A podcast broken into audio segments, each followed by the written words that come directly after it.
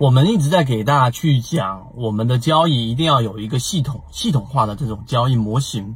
那今天我们用三分钟给大家彻底的讲明白，到底为什么我们一定要以成系统化的去做交易。那交易我们讲过，我们的系统交易里面，首先一定要有一个大盘，对吧？大盘的方向，然后呢，我们再到这一个板块，板块是不是我们所说的现在的热点，决定了你买的个股会不会有一个爆发的空间。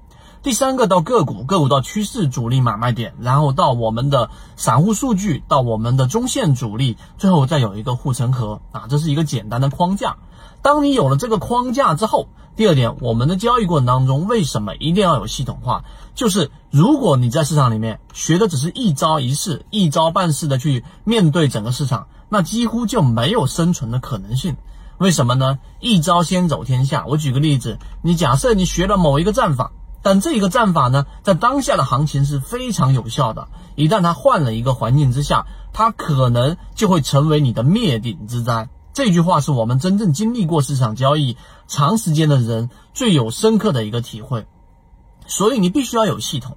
第三个，为什么我们要建立系统化的原则和系统化化的交易？在我们圈子里面，这一个持续了三年多，一直在讲。那其实第三个很重要的核心就是它能保命。为什么呢？当大盘出现灰色区域的时候，我们有预判吗？我们只有一个信号，就是大盘出现了一个风险信号，一直都没出现我们等待的趋势走好。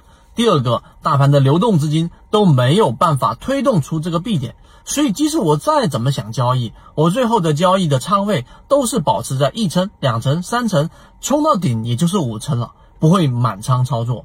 这个就是系统化的一个力量。那如果我在五成仓位里面的个股又出现了破位，那肯定我就会进行大幅的斩仓。虽然说会亏损，但亏损的比例也就是在百分之七八以内，那这种是完全可以接受的。相比于现在满仓被套百分之二三十的人来说，你不觉得系统的力量就是这么强大吗？